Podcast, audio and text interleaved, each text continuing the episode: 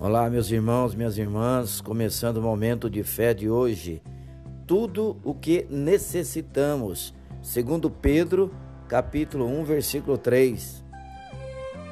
Seu divino poder nos deu tudo de que necessitamos para a vida e para a piedade, por meio do pleno conhecimento daquele que nos chamou para a sua própria glória e virtude.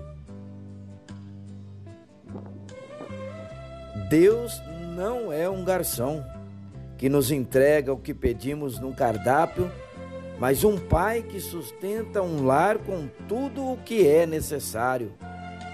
Por vezes, somos tentados a transformar Deus em um gênio da lâmpada e nossas orações em lista de Natal, sempre pedindo e pedindo por coisas materiais. O que Pedro nos ensina aqui é algo muito poderoso. O divino poder do Senhor já nos proveu tudo que precisamos para a vida. Ele utiliza o conhecimento que temos de Jesus para isso. Não um conhecimento simplesmente teórico, mas um conhecimento de vivência. Se você conhece Jesus verdadeiramente, já tem tudo que é necessário para a vida. Creia em Cristo e deixe-o transformar sua vida. Em Jesus encontramos nossa saúde e nossa riqueza, vida eterna e uma herança que dura para sempre.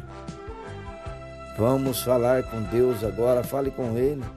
Senhor, meu Deus e Pai, Peço a Ti que me perdoe por diversas vezes transformar o Senhor em meu servo, por ver a Ti como alguém que me deve.